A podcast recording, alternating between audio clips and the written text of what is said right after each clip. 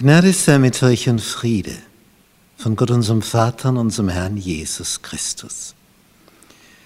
Wir studieren die Offenbarung Jesu Christi an Johannes.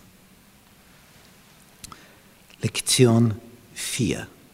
Würdig ist das Lamm.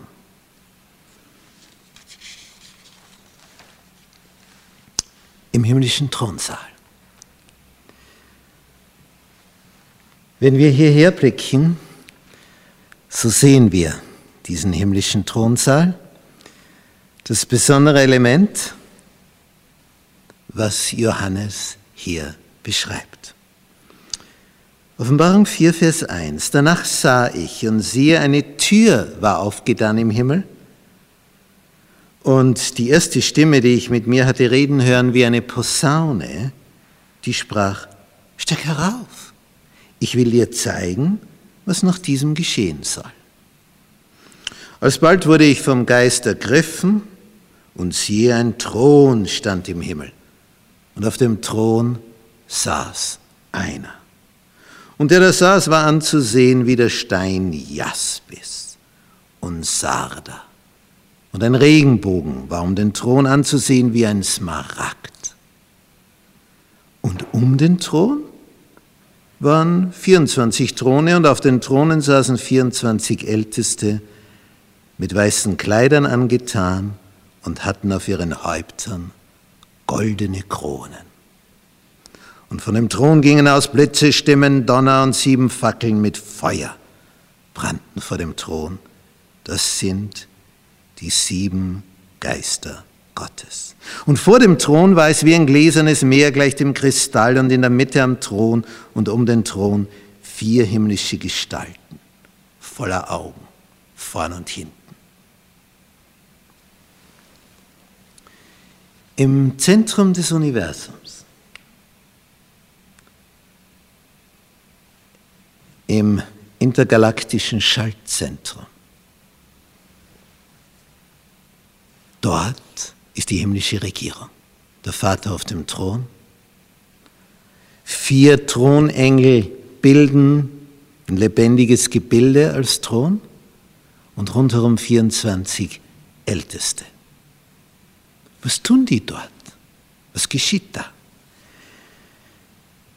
Wir lesen, sie preisen den Höchsten. Heilig, heilig, heilig ist Gott der Herr, der Allmächtige, der da war und der da ist und der da kommt. Und wenn die Gestalten Preis und Ehre und Dank gaben dem, der auf dem Thron saß, der da lebt von Ewigkeit zu Ewigkeit, fielen die 24 Ältesten nieder vor dem, der auf dem Thron saß und beteten den an, der da lebt von Ewigkeit zu Ewigkeit. Und was ist mit ihren Kronen? Sie legten ihre Kronen nieder vor dem Thron und sprachen, Herr unser Gott, du bist würdig zu nehmen Preis und Ehre und Kraft, denn du hast alle Dinge geschaffen und durch deinen Willen waren sie und wurden sie geschaffen. Anbetung des Vaters als Schöpfer. Das findet dort statt. Du hast geschaffen. In Kapitel 5 wird ein Würdigungslied gesungen von diesen. Und es heißt in Vers 9, sie sangen ein neues Lied. Du bist würdig. Wer ist jetzt dieser Du? Das ist das Lamm, Symbol für Jesus Christus. Du bist würdig zu nehmen das Buch und aufzutun seine Siegel, denn du bist geschlachtet und hast mit deinem Blut Menschen für Gott erkauft aus allen Stämmen und Sprachen und Völkern und Nationen. Anbetung des Schöpfers, des Vaters, du hast geschaffen. Anbetung des Lammes, Jesus Christus, du hast dich für uns aufgeopfert. Buchstäblich, dem Leben bezahlt. Und wenn man das tiefer überlegt, Schöpfung, Erlösung. Durch die Schöpfung gibt es dich, sonst wärst du nicht existent. Aber es hilft dir, dass es dich gibt. Es gibt dich nur, nur für ein paar Jahre. Und dann legst du in der Erde einen Stein darauf oder ein Kreuz. Und dann ist dein Name, zwei Jahreszahlen und dazwischen ein Strich. Das bleibt von dir. Ernüchternd, oder? Das ist es. Heute lebst du und morgen bist du unter der Erde, wirst Humus. Aber durch die Erlösung bleibst du nicht Humus. Du wirst auferweckt, neu gestaltet und lebst in Ewigkeit, wenn du eine Verbindung mit Jesus hast. Das heißt, Schöpfung und Erlösung, das ist das Lebenselixier. Ohne Schöpfung lebst du nicht und ohne Erlösung lebst du nur kurz.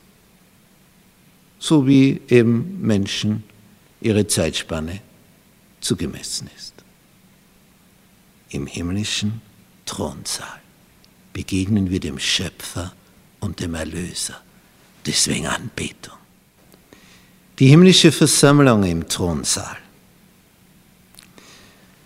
In diesem Thronsaal hier, rechts außen zu sehen, das sind also Thronengel, die den Thron bilden als lebendige Gestalten, die sind voller Augen, vier Stück und rundherum 24 Älteste. Wir haben also eine Kombination aus irdischen und himmlischen Gestalten. Die 24 Ältesten, die hier sind, wie die Thronengel, die beten an. Den Schöpfer und Erlöser, wie wir gehört haben. Das sind die zwei Würdigungshymnen. Das sind die wesentlichsten Elemente. Ohne Schöpfung gibt es dich nicht und ohne Erlösung gibt es dich bald nicht mehr. Und so, durch die Schöpfung wirst du existent und durch die Erlösung auf Dauer existent. Das ist also das Um und Auf. Das sind die zwei Elemente. Diese Ältesten, wo kommen die her? Denn das sind ja Menschen. Und die Menschen sind ja normalerweise, wenn sie sterben, tot und schlafen.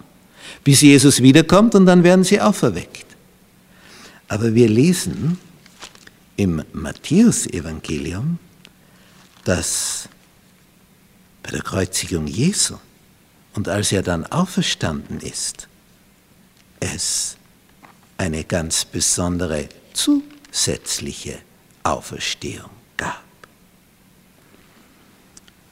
Es wird in Matthäus Kapitel 27 geschildert, der Tod Jesu am Kreuz, Vers 50, aber Jesus schrie abermals laut und verschied. Was da? 51. Und siehe, der Vorhang im Tempel zerriss in zwei Stücke, von oben an bis unten aus. Hat ein Engel erledigt. Und was war noch? Vers 52. Und die Erde erbebte und die Felsen zerrissen und die Gräber taten sich auf und viele Leiber der entschlafenen Heiligen, was ist da passiert? Standen auf und gingen aus den Gräbern. Wie bitte? Nach seiner Auferstehung und kamen in die heilige Stadt und erschienen vielen. Als Jesus auferstand, gab es eine Gruppe mit ihm, die Erstlingsfrucht. Die hat gewiss was mitgenommen. Bei seiner Auferstehung dann. Und die sind jetzt wohl dort als 24 Älteste im Himmel. Eine ganz besondere Schar. Wer da wohl drunter ist. Vielleicht ein Abraham, ein Noah, ein Hiob, ein Samuel, ein Josef, ein Elia ist auf jeden Fall dort, denn der ist ja gen Himmel gefahren. Vielleicht ein Elisa. Diese großen Gestalten der Bibel. Wir wissen es nicht, wer dort ist, aber wir sehen, 24 sind schon dort. Gewissermaßen so ein Vorgeschmack für uns. Wir sehen sie schon. Diese Schaltzentrale des Universums um die herum kreisen all die Galaxien, all die Sternhaufen, die es im Universum gibt. Wir sind eine dieser Galaxien mit Millionen von Sonnen. In unserem Sternhaufen ist die Sonne, um die kreisen wieder die Planeten. Einer davon die Erde. Und da ist Pünktchen, sitzen wir drauf. Unser Sonnensystem ein Punkt, ein gelber. Große Sternenansammlung, eine Galaxie. Dazwischen Abstände so gigantisch groß, wir können sie nicht überbrücken von einer Galaxie zur nächsten. Es gibt unzählige Galaxien, unzählige Sternhaufen. Und alle miteinander umkreisen den Thron der Gottheit, das Zentrum des Universums, das intergalaktische Schaltzentrum. Und das ist das Prinzip im ganzen Universum. Ein Zentrum und das andere kreist rundherum, wie bei unserer Sonne. Wir kreisen um die Sonne. Und letztlich kreisen alle Galaxien um den Thron. Und im Minikosmos, im Atommodell unter dem Elektronenmikroskop ist auch wieder dasselbe. Ein Atom, ein Kern und rundherum kreisen die Elektronen. Es ist immer dieses Muster. Ein Kern umkreist. Und so ist es im Universum. Und jetzt muss man sich diesen Thronsaal vorstellen. Was dort geschieht. Die wissen es. Er hat geschaffen. Und er hat uns erlöst. Von dort kommt unsere Rettung. Die versiegelte Schriftrolle. Wir lesen in Offenbarung 5, Vers 1, und ich sah in der rechten Hand dessen, der auf dem Thron saß, ein Buch, beschrieben innen und außen versiegelt mit sieben Siegeln. Und ich sah einen starken Engel, der rief mit großer Stimme, Wer ist würdig, das Buch aufzutun und seine Siegel zu brechen?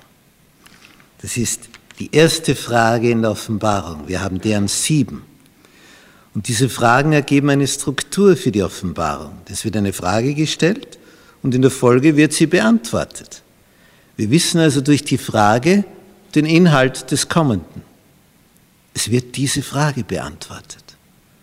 Und das erleichtert so manches an Interpretation in der Offenbarung, weil die Fragen, die gestellt werden, eine Antwort erfahren im folgenden Text. Wie auch hier Wer ist also würdig, das Buch aufzutun? Es ist diese himmlische Datenbank. Wer darf da hineinschauen? Was ist da drinnen? Gott hat das Ellen White mitgeteilt. Diese versiegelte Buchrolle enthält was? Die Geschichte von Gottes Vorsehung. Die prophetische Geschichte der Völker und der Kirche. Diese Rolle beinhaltete göttliche Äußerungen, Gottes Autorität, seine Gebote, seine Gesetze, den ganzen symbolischen Rat des Ewigen und die Geschichte aller herrschenden Kräfte der Nationen. In symbolischer Sprache enthielt dieses Buch den Einfluss jeder Nation, jeder Sprache und jedes Volkes von Anfang der Erdgeschichte an bis zu deren Ende. Wir erfahren einen Teil des Inhalts durch die Offenbarung, denn alles, was jetzt kommt, ist etwas, was da drinnen ist, in dieser siebenfach versiegelten Schriftrolle. Darin ist die Geschichte von jedem Menschen. Es ist die Weltgeschichte. Jedes Leben gefilmt. Und dadurch haben wir die Geschichte von jedem Volk, von jedem Jahrhundert, von jedem Jahr, von jedem Tag, von jeder Stunde, von jeder Minute. Alles gefilmt. Wer da hineinschauen darf, das können an und für sich nur Richter, dass sie in eine Aktenlage Einsicht nehmen dürfen. Wer ist nun dieser Richter? Der diese himmlische Datenbank, diese Masse an Informationen zur Verfügung bekommt. Wer ist der?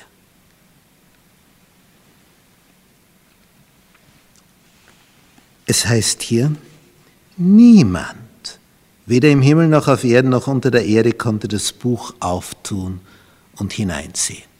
Also es gibt keinen Hacker, der die himmlische Datenbank knacken kann. Niemand. Niemand konnte hineinschauen.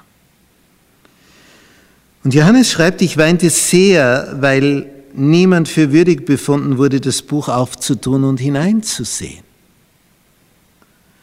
Und einer von den Ältesten spricht zu mir, weine nicht. Siehe, es hat überwunden der Löwe aus dem Stamm Juda, die Wurzel Davids, aufzutun das Buch und seine sieben Siegel. Und ich sah mitten zwischen dem Thron und den vier Gestalten und mitten unter den Ältesten ein Lamm stehen, wie geschlachtet. Es hatte sieben Hörner und sieben Augen, das sind die sieben Geister Gottes, gesandt in alle Lande. Und es kam und nahm das Buch aus der rechten Hand dessen, der auf dem Thron saß. Ja, als es das Buch nahm, dann kam diese Würdigungshymne, die wir schon gelesen haben. Du bist würdig zu nehmen, das Buch, aufzutun seine Siegel, denn du bist geschlachtet und hast mit deinem Blut Menschen für Gott erkauft, aus allen Nationen, Stämmen, Sprachen und Völkern. Das ist unser Erlöser, der für uns geblutet hat. So wird man erlöst. Er ist der Richter. Er hat Einblick in das Leben von jedem einzelnen Menschen. Und alles ist gefilmt. Auch das, worüber du dich heute schämst. Wäre fein, wenn für so gewisse Szenen die Löschtaste gedrückt werden könnte. Das ist möglich was du bekennst, wofür du dich schämst, wofür du jetzt stehst und bereust und um Vergebung bittest, gelöscht. Es geht dem Himmel um Einsicht. Wenn du es zu verbergen versuchst, dann wird es groß auf die Leinwand projiziert, damit es jeder sehen kann, was du getan hast. Wenn du die Flucht nach vorne antrittst, bekennst und bereust, aus tiefstem Herzen, dann wird dir das vergeben. Es ist gelöscht für immer. Was für ein Erlöser. Würdig ist das Lamm. Das Lamm erfährt wie der Vater eine Würdigungshymne. Jesus Christus wird gepriesen, weil er uns erlöst hat. Vater wird gepriesen, weil er die Schöpfung durch seinen Sohn in Auftrag gegeben hat. Jetzt hier bei diesem Lobpreis des Lammes in Vers 11. Und ich sah und ich hörte eine Stimme vieler Engel um den Thron und um die Gestalten und um die Ältesten her. Und ihre Zahl war viel tausendmal tausend. Unzählbar. Was sagen die? Das Lamm, das geschlachtet ist, ist würdig zu nehmen Kraft und Reichtum und Weisheit und Stärke und Ehre und Preis und Lob. Sieben Punkte. Praktisch alles. Kraft, Reichtum, Weisheit, Stärke, Ehre, Preis, Lob. Und jedes Geschöpf, das im Himmel ist und auf Erden und unter der Erde und auf dem Meer und alles, was darin ist, hörte ich sagen, dem, der auf dem Thron sitzt und dem Lamm sei Lob und Ehre und Preis und Gewalt von Ewigkeit zu Ewigkeit. Und die vier Gestalten sprachen Amen. Und die Ältesten fielen nieder und beteten an. Wir haben hier nichts Erzwungenes. die hier dem Thron am nächsten sind, die sind überwältigt von dem, was der Schöpfer und Erlöser, was die beiden für uns getan haben. Es, es übermannt sie. Sie werfen sich auf den Boden. Sie geben ihre Kronen her. Denn sie haben eins verstanden.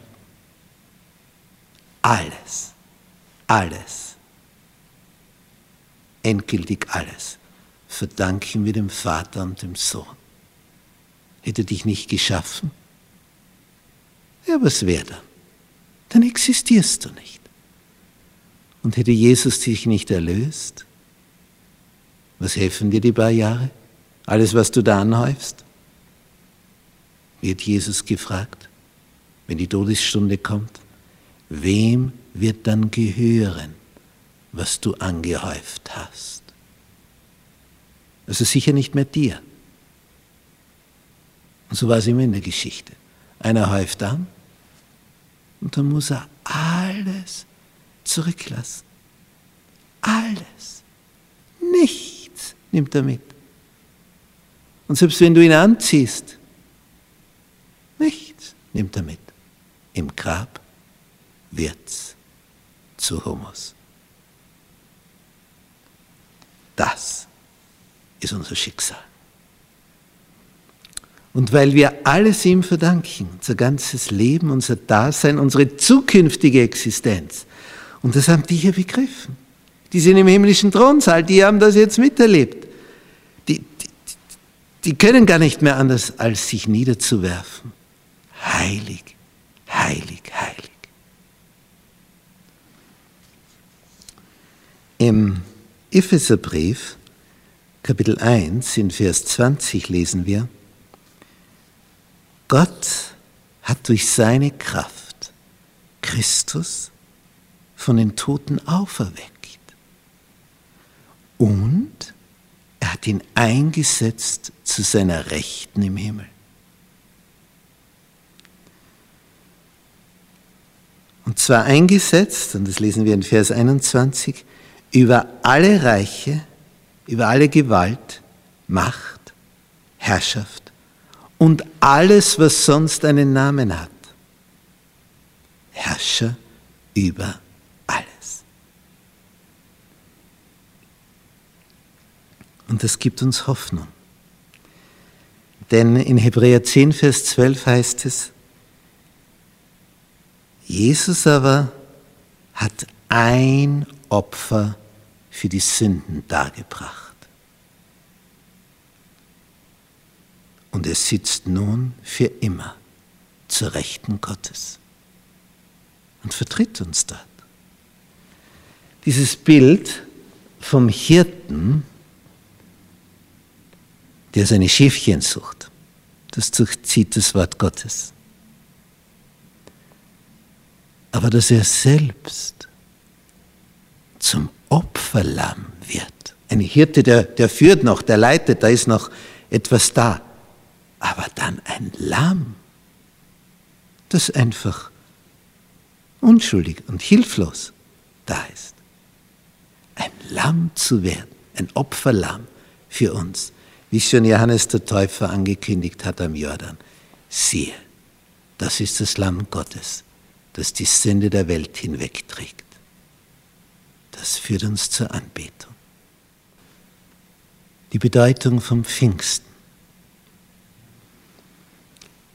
Zehn Tage nach Jesu Himmelfahrt waren die Jünger beisammen. Sie waren schon die ganzen zehn Tage beisammen gewesen, hatten gebetet um die Ausgießung des Geistes. Und nach zehn Tagen war es soweit. Der Geist kam. In solch einer Fülle, dass sie in der Lage waren, jeder von ihnen eine andere Fremdsprache zu können, zu beherrschen.